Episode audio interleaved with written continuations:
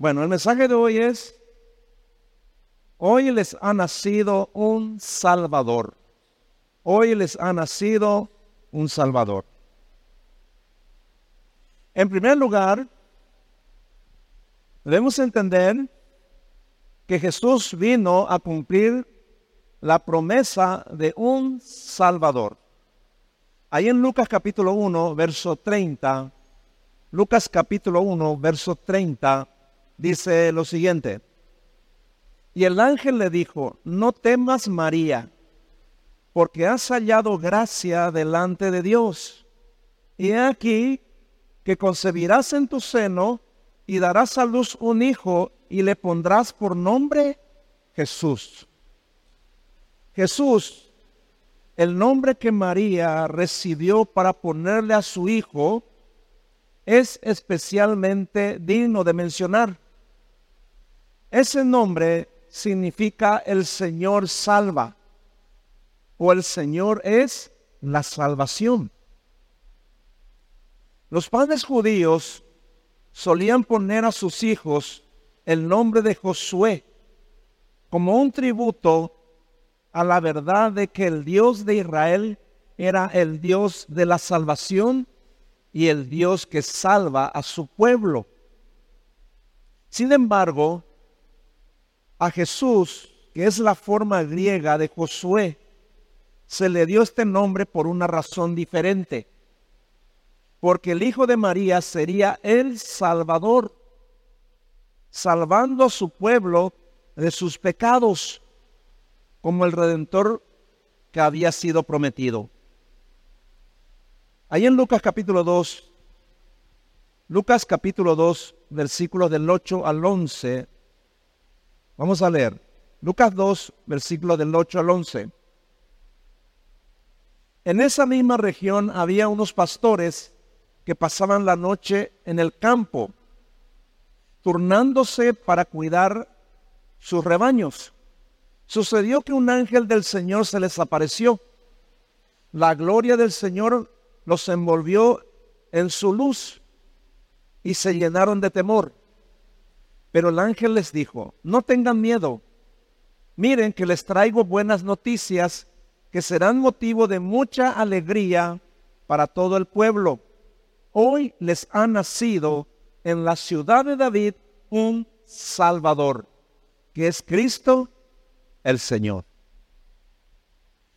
Nadie sabe exactamente la fecha en que nació Jesús, aunque ciertamente no nació en diciembre, pero eso no es relevante, sino el hecho de que nació y que su nacimiento es el suceso más importante de toda la historia.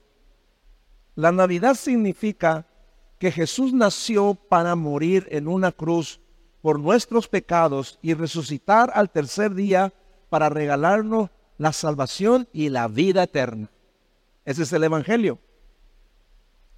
La Navidad nos recuerda que el nacimiento de Jesús fue el regalo inmerecido de Dios para los pecadores malvados de todas las épocas, que merecían la muerte y la condenación eterna en el infierno, así como todos nosotros.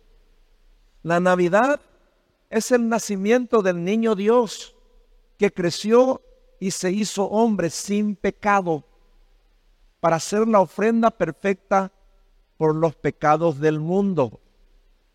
La Navidad es el nacimiento del que sería la esperanza de salvación para el mundo impío. La Navidad es la demostración del amor de Dios que el mundo no conoce.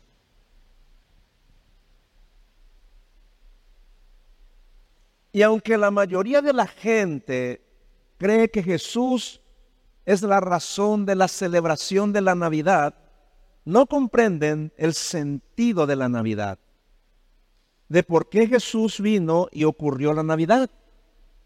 La salvación es lo que da sentido a la celebración de la Navidad.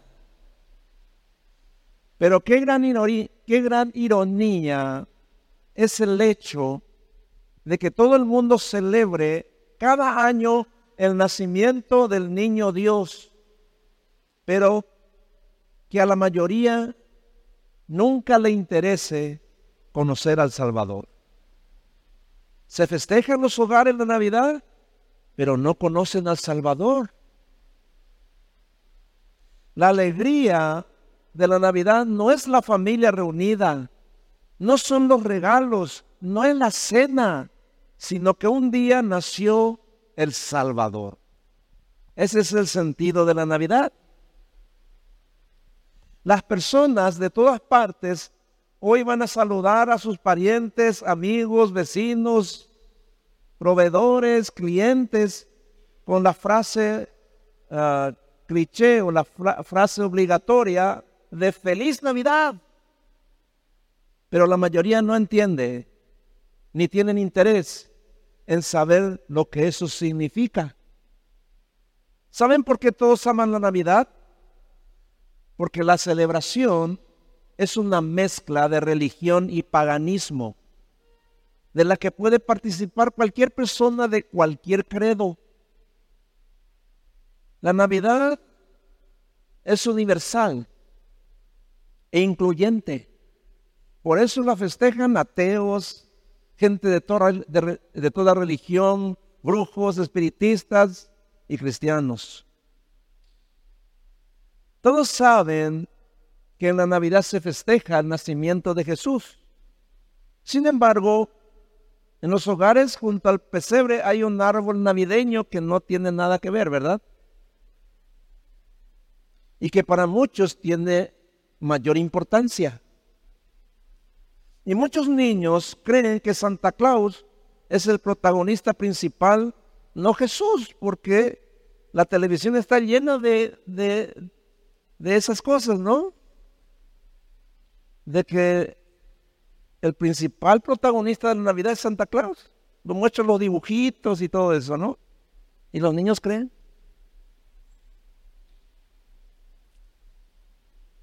Si bien los cristianos celebran la Navidad cada año para recordar el nacimiento de Jesús, el Salvador.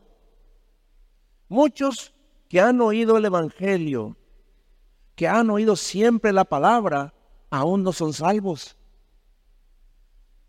Por esa razón, la noche de Navidad debe ser principalmente una noche de salvación y de celebrar a Cristo. Porque es posible que ustedes tengan hijos, parientes, cónyuges, padres, hermanos que no son cristianos. Por eso la noche de Navidad debe ser una noche de salvación. Ahora,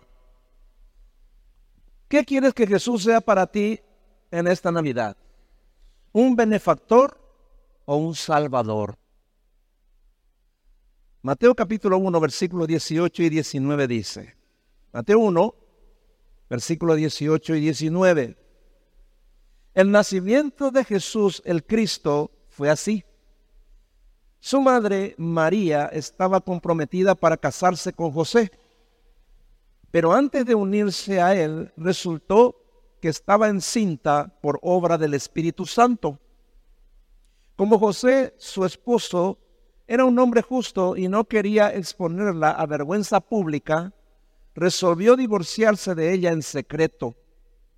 Pero cuando estaba considerando hacerlo, se le apareció en sueños un ángel del Señor y le dijo, José, hijo de David, no temas recibir a María por esposa, porque ella ha concebido por obra del Espíritu Santo. Dará luz un hijo y le pondrás por nombre Jesús, porque Él salvará a su pueblo de sus pecados. Él salvará a su pueblo de sus pecados. Bueno, para eso vino Cristo, ¿no? Ahora, ¿qué quieres de Cristo en esta Navidad? Hacer esa pregunta a los demás es siempre una experiencia diversa. Está la persona que tiene una larga lista de cosas. Luego está la otra que solo quiere una cosa. Está la persona que se molesta por la pregunta o la persona que no tiene idea de lo que quiere. Quizás descubramos hoy respuestas similares, pero todos deberían animarse a preguntar. ¿eh? Es importante. Y encontrarían a la persona que tiene una lista de problemas que el Salvador debería poder resolver. Luego descubrirán a la persona con un problema importante en su vida que quiere que el Salvador lo resuelva. Tal vez encontrarán personas que sienten que Dios los ha decepcionado y a menos que el Salvador haga algo grande por ellos, seguirán decepcionados de Él. Sin duda, también identificarían a personas que sienten que la vida es bastante buena y ni siquiera están seguras de que, de que necesitan un Salvador, como la mayoría. Pero, ¿qué deben querer de Cristo en esta Navidad? ¿Un benefactor que solo esté para ayudarles a resolver sus problemas? ¿Que les sane cuando se enferman? Y que les proteja de todo mal?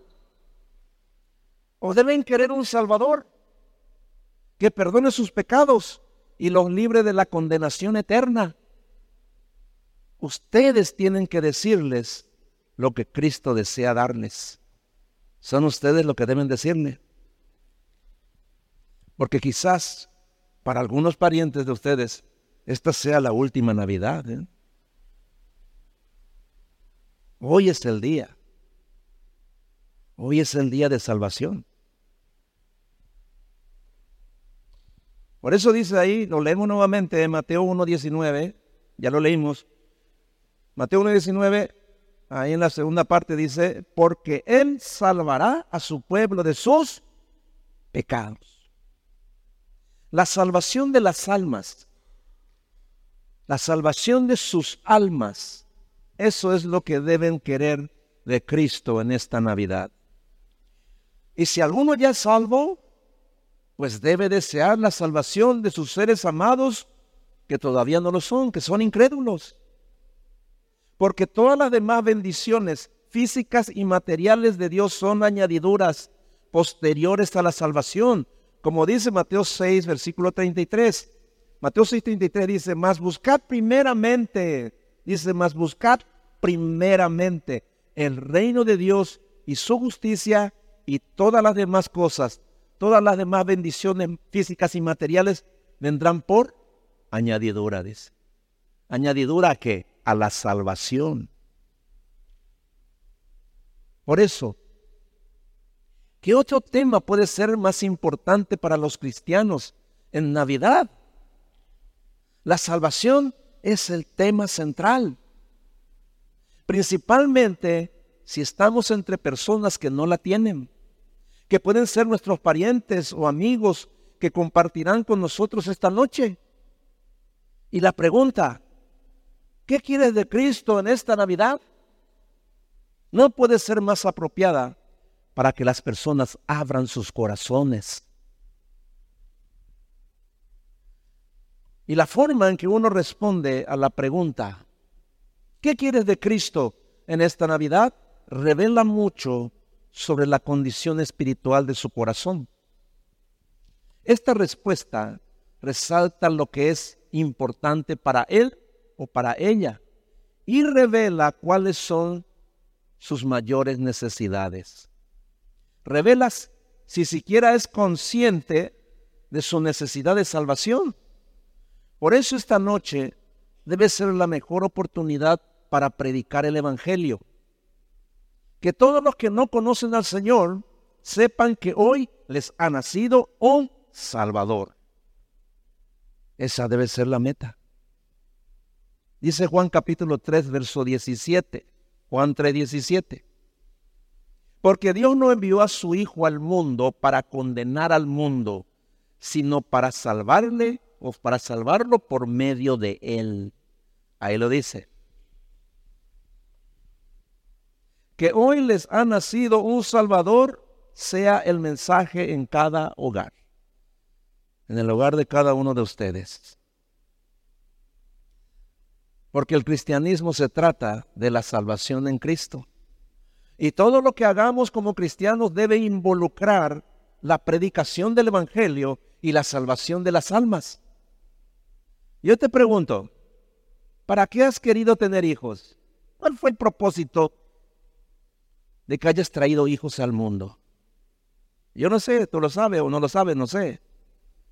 Pero tu respuesta debería ser en primer lugar para que sean salvos, ¿no? Pues ¿para qué quieres hijos si no van a ser salvos, no? Tienes hijos para que sean salvos. ¿O hay algo más importante que pueda desear un padre o una madre para su hijo o para su hija? ¿Quieres tener muchos amigos? ¿Para qué? ¿Para qué quieres tener amigos? Pues para predicarles el Evangelio y que Dios los salve. ¿O hay otro propósito más importante que eso en la amistad? ¿Me entiende? ¿Para qué? ¿Para qué quieres tener amigos? Piensen. ¿Estás estudiando una carrera universitaria? ¿Quieres poner un negocio? ¿Estás buscando trabajo? ¿O para qué tienes una profesión? Pues para salvar a cuantos puedas. Para decirles a muchos que hoy les ha nacido un Salvador. Todo lo que haces tiene que ver con la salvación en Cristo así como todo lo que ocurre en el mundo. Todo está involucrado en la salvación. La salvación es lo que todavía mantiene, o sea, retiene, digamos, su destrucción. Es la salvación. Es la salvación lo que está prolongando la venida de Cristo, hermano. ¿Me entiende? Es por eso.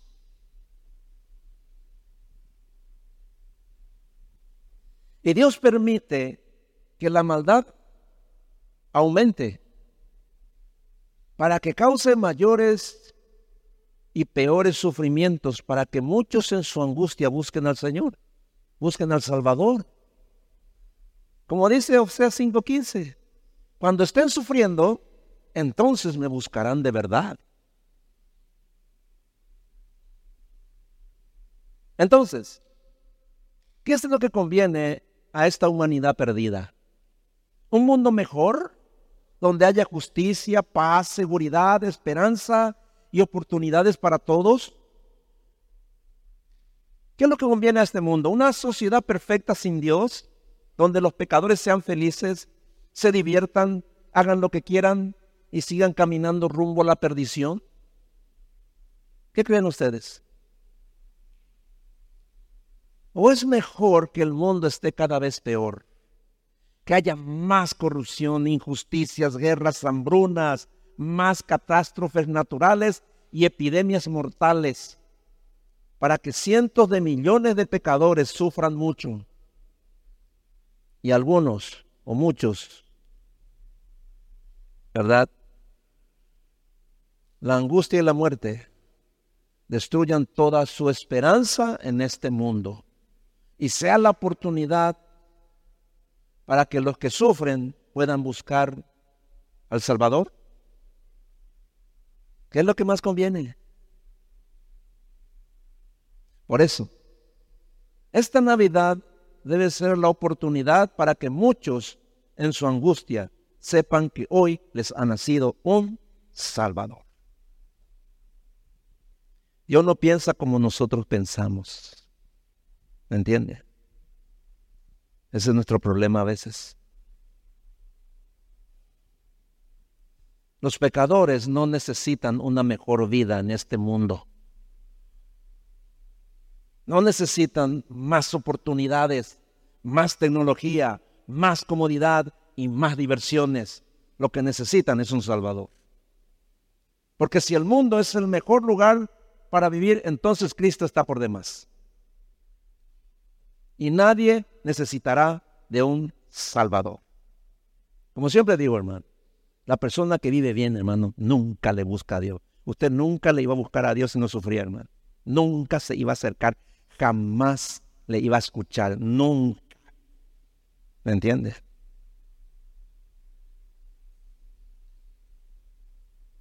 Pero gracias a Dios vivimos en un mundo malo, donde Cristo es la única esperanza para los que sufren sin esperanza.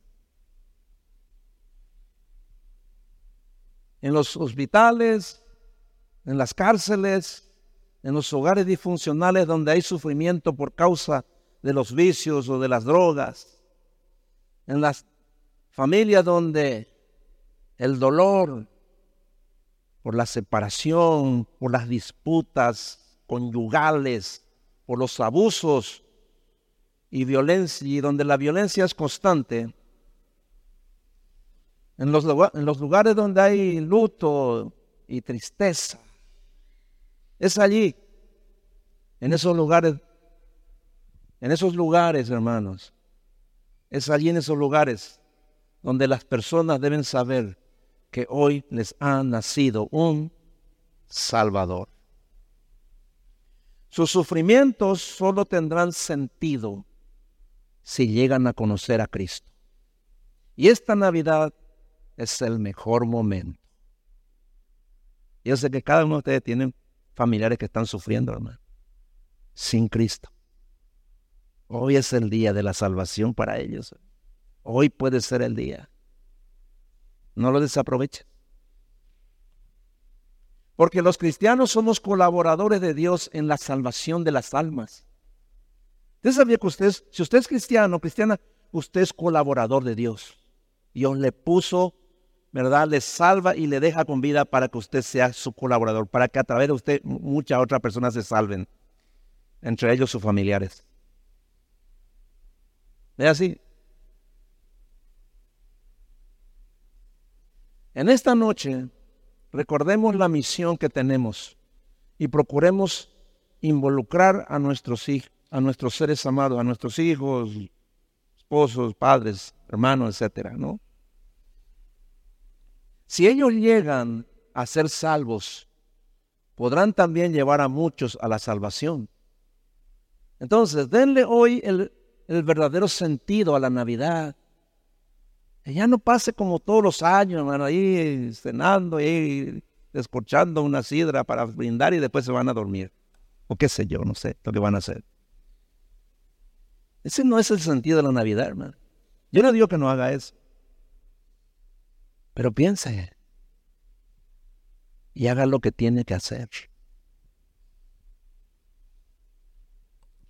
El Salvador también es el sanador de las almas heridas y decepcionadas. Ahí en Lucas capítulo 14, perdón, Lucas capítulo 4, Lucas capítulo 4, versículos 18 y 19. Lucas 4, versículos 18 y 19 dice, el Espíritu del Señor está sobre mí por lo cual me ungió para predicar el Evangelio a los pobres. Me ha enviado a sanar a los quebrantados de corazón. Lo repito, lo subrayo. Dice el Señor Jesús, me ha enviado a sanar a los quebrantados de corazón, a proclamar libertad, liberación a los cautivos y recuperación de la vista a los ciegos, a poner en libertad a los oprimidos a proclamar un año favorable del Señor. Y en Jeremías capítulo 30, versículo 17, Jeremías 30, 17 dice, pero yo te restauraré y sanaré tus heridas, afirma el Señor, porque te han llamado la desechada, la pobre la que a nadie le importa. La temporada navideña puede ser un tiempo difícil, para más personas de las que pensamos. Todo el mundo ya está soportando los despiadados sufrimientos de este mundo desde Génesis capítulo 3. El aborto de un hijo, la separación de un cónyuge, la pérdida de un ser amado, el despido del trabajo, un diagnóstico malo, la rebelión de un hijo, Para muchos, la época navideña puede ser un recordatorio despiadado de esa persona, cosa o bendición que han perdido. Para ellos es muy difícil sentirse feliz en Navidad. Una dificultad particular es la espera. A menudo en la vida nos encontramos esperando y esperando bajo la indescifrable soberanía de Dios. La espera no es nada nuevo para los hijos de Dios. ¿eh? Abraham y Sara tuvieron una larga espera de 25 años hasta que Isaac nació. El apóstol Pablo esperó mientras oraba repetidamente para que el Señor le quitara la espina. Ahí en 2 Corintios 12 está eso. Jeremías esperó mucho tiempo mientras soportaba décadas de poco o ningún fruto junto a la persecución. Pero el profeta dijo esto sobre la espera en Lamentaciones capítulo 3, versículos 22 al 26. Lamentaciones 3, versos 22 al 26 dice, por la misericordia de Jehová no hemos sido consumidos, porque nunca decayeron sus misericordias. Nuevas son cada mañana. Grande es tu fidelidad. Mi porción es Jehová, dijo mi alma. Por tanto, en él esperaré. Bueno es Jehová a los que en él esperan, al alma que le busca. Bueno es esperar en silencio la salvación de Jehová. Varias palabras se traducen como esperar en las escrituras. La utilizada aquí en Lamentaciones 3:25 se refiere a esperar con confianza lo que es bueno y beneficioso, con un enfoque de anticipación al futuro que implica la esperanza de que la solución esperada vendrá y vendrá a tiempo. Una forma de pensar en la espera es una actitud de confianza rendida en el Señor, orando para permanecer paciente y fiel en nuestro caminar, en nuestro caminar con Dios, ¿no? Sabiendo que Él cumplirá su propósito en nuestra vida y que será para bien. Mano 8:28 dice, y sabemos que a los que aman a Dios todas las cosas, buenas y malas, ¿no? Ayudan a bien, a cumplir el propósito de Dios, ¿no? Y muchos no han sabido esperar, han perdido sus matrimonios, han perdido la salud, han perdido muchas cosas porque no pudieron esperar. ¿Me entiende? Recuerda lo que estás esperando. Recuerda lo que esperaste un día y dejaste de esperar. Recuerda. Recuerda lo que perdiste, porque eso ya no se recupera. Debemos aprender a esperar en Dios, ¿eh? contra viento y marea, ¿eh? porque es allí donde Dios cumple su propósito.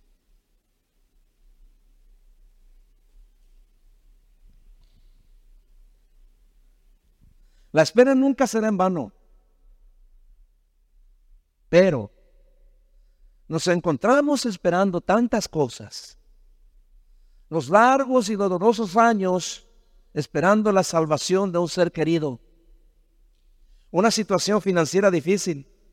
Que el trabajo mejore. ¿Qué hacer para empezar de nuevo?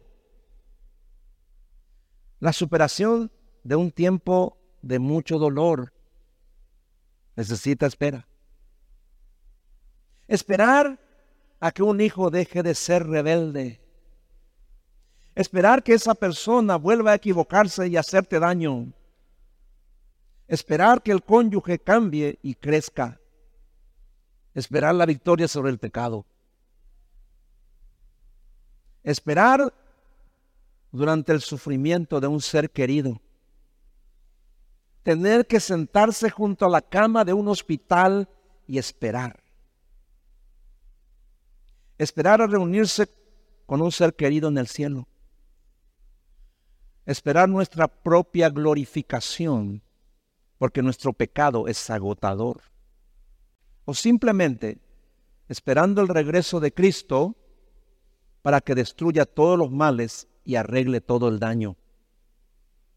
Y algunos de ustedes están esperando. Y sin dudas no es fácil. ¿eh? Porque nuestra espera tiene que ser en Dios, ¿no? Humanamente hablando, es imposible. ¿Por qué nuestro buen Dios nos hace esperar así? A veces no lo sabemos. A veces es por el pecado. Dice el Salmo 13, versículo 1 y 2. Salmo 13, versículo 1 y 2. Dice David. Señor, ¿hasta cuándo? ¿Vas a olvidarme para siempre? ¿Cuánto tiempo más me ignorarás? ¿Cuánto tiempo me seguiré angustiando? ¿Cuánto tiempo más sufriré esta pena? ¿Cuánto tiempo más mi enemigo será más fuerte que yo? Ahí estaba orando David, hermano. Bueno, a veces esperamos por la obra milagrosa de transformación que Dios quiere hacer en nosotros. Y otras veces para que veamos la salvación de nuestros seres amados. Por eso, por eso en el transcurso hay angustia, ¿no? Parece como que Dios nos olvida, pero Dios sigue, hermano. Dios nunca nos deja, ¿eh? Dios nunca nos desampara, ¿eh? aunque pensemos otra cosa. El Salvador ha nacido, ha muerto y ha resucitado para estar contigo, para ayudarte a esperar en Él mientras sana tu corazón herido, fatigado y decepcionado quizás muchas veces. Esta noche de Navidad es el mejor momento para renovar tu confianza en Él. Y sigas esperando porque solo en Jesús está la victoria. ¿Y qué debes hacer mientras esperas? La espera bíblica nunca es pasiva. Nunca. Ah, la espera bíblica es activa. Dios quiere que te pongas en movimiento mientras esperas. Y esperar significa orar. Dice el Salmo 40, versículos 1 y 2. Salmo 40, versículos 1 y 2. Dice, pacientemente esperé a Jehová y se inclinó a mí y oyó mi clamor y me hizo sacar del pozo de la desesperación, del lodo cenagoso puso mis pies sobre peña y enderezó mis pasos. Esperar significa saturar tu alma de la palabra. Eso es esperar en Dios. Y Dios te pondrá en una temporada de espera para encender el fuego por su palabra. Entonces, cuando cuando esperas, lees. El alma está demasiado hambrienta para no hacerlo. Entonces, por medio de la palabra, Dios quiere darte la respuesta que estás esperando. Nunca lo va a hacer de otro modo.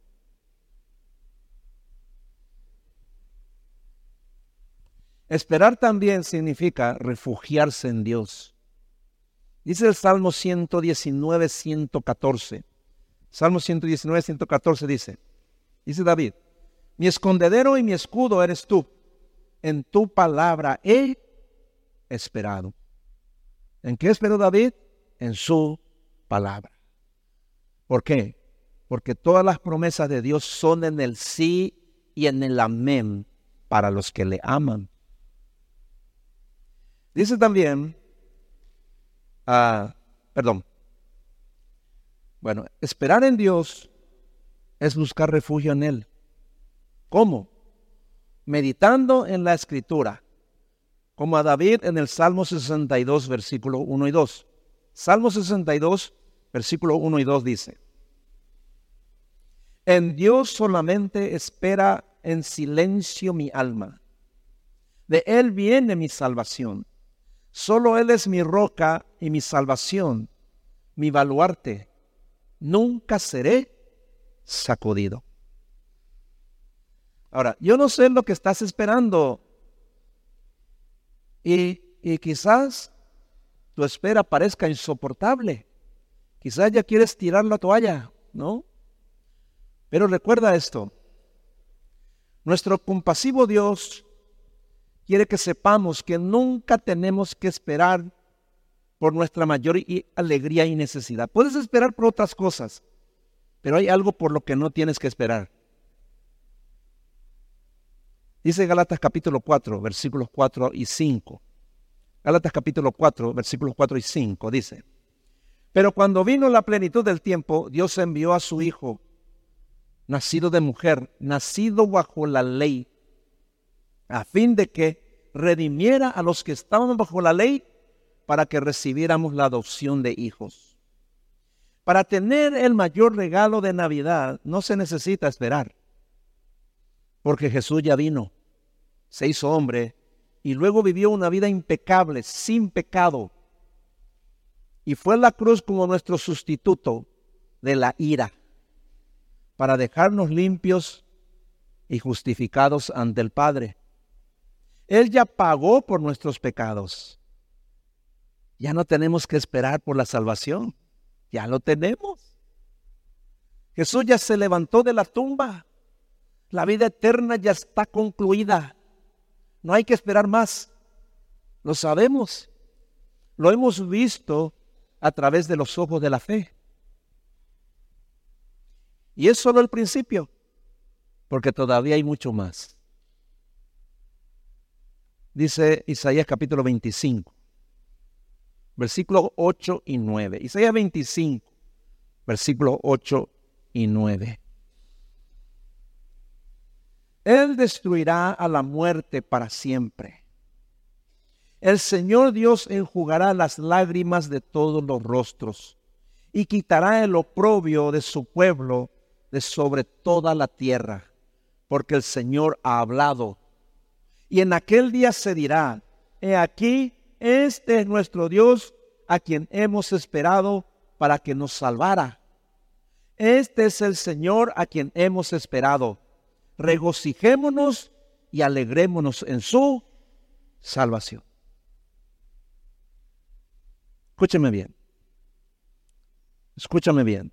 Esta noche, cuando te reúnas con tu familia, háblales de lo que tú estás esperando en Cristo en esta Navidad. Diles a cada uno la razón principal de por qué estás orando por ellos.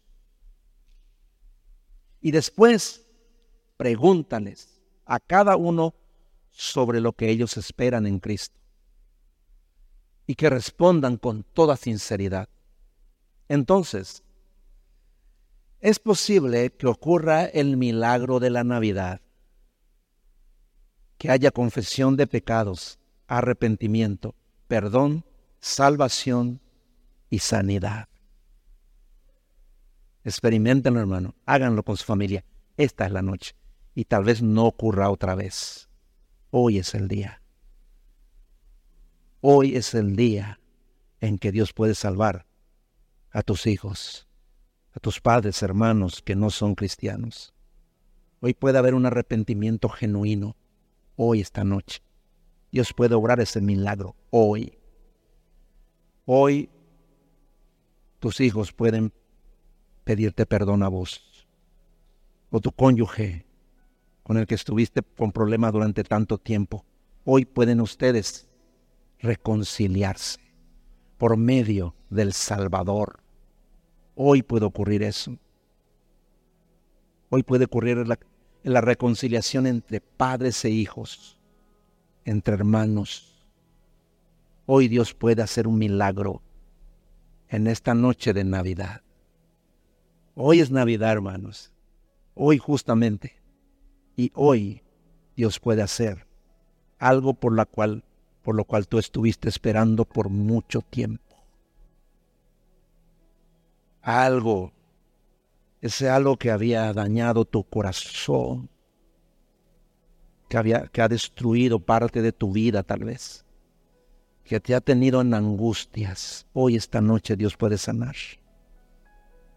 Hoy es el día. No lo desaproveches.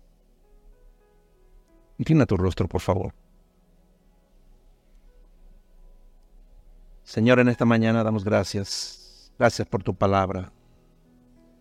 Gracias, Señor, porque un día tú enviaste a tu Hijo Jesucristo a nacer en un humilde pesebre.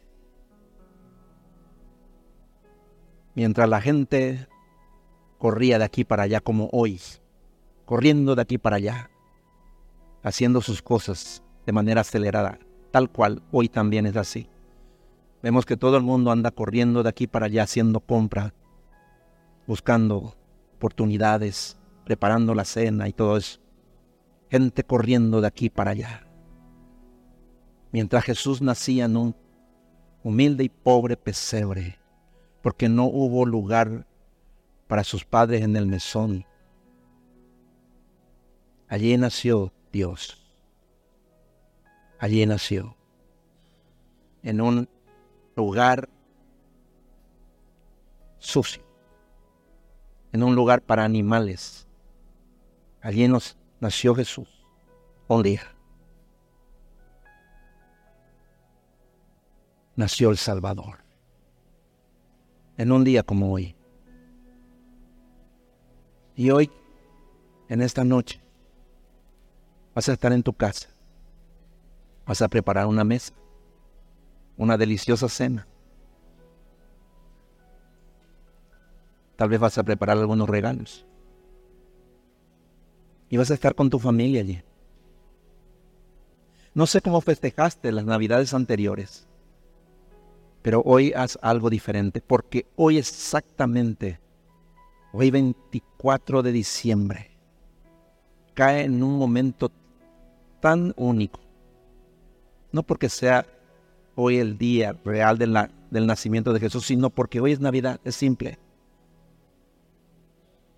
Reúne a tu familia y antes ora, porque Dios va a usar tu vida hoy para traer vida a los que están muertos espiritualmente en tu familia. Dios hoy puede restaurar aquello que ha estado destruido por tanto tiempo, por lo que has estado esperando y esperando y esperando. Hoy puede llegar al final tu espera. Hoy Dios puede salvar a tus hijos que no son cristianos, a tu cónyuge, a tu mamá, a tu papá, a tus hermanos o a otras personas que van a estar contigo en la mesa. Que esta Navidad sea una Navidad especial prepárate. Porque Dios hoy puede mostrar su gloria en tu casa, en el lugar donde vas a estar. Y ora para que Dios use tu vida y para que veas el nacimiento del Salvador en el corazón de tus seres amados que faltan. Y que tú puedas decir hoy, pueda decirles, hoy les ha nacido un Salvador. Señor, damos gracias. Gracias, Señor, por este día especial. Gracias por estar aquí en tu casa. Y oro, Señor, para que tú bendigas este día. Bendigas la vida de cada uno de mis hermanos. Los bendigas con paz, con amor, con gozo. Y que bendiga a su familia en salvación.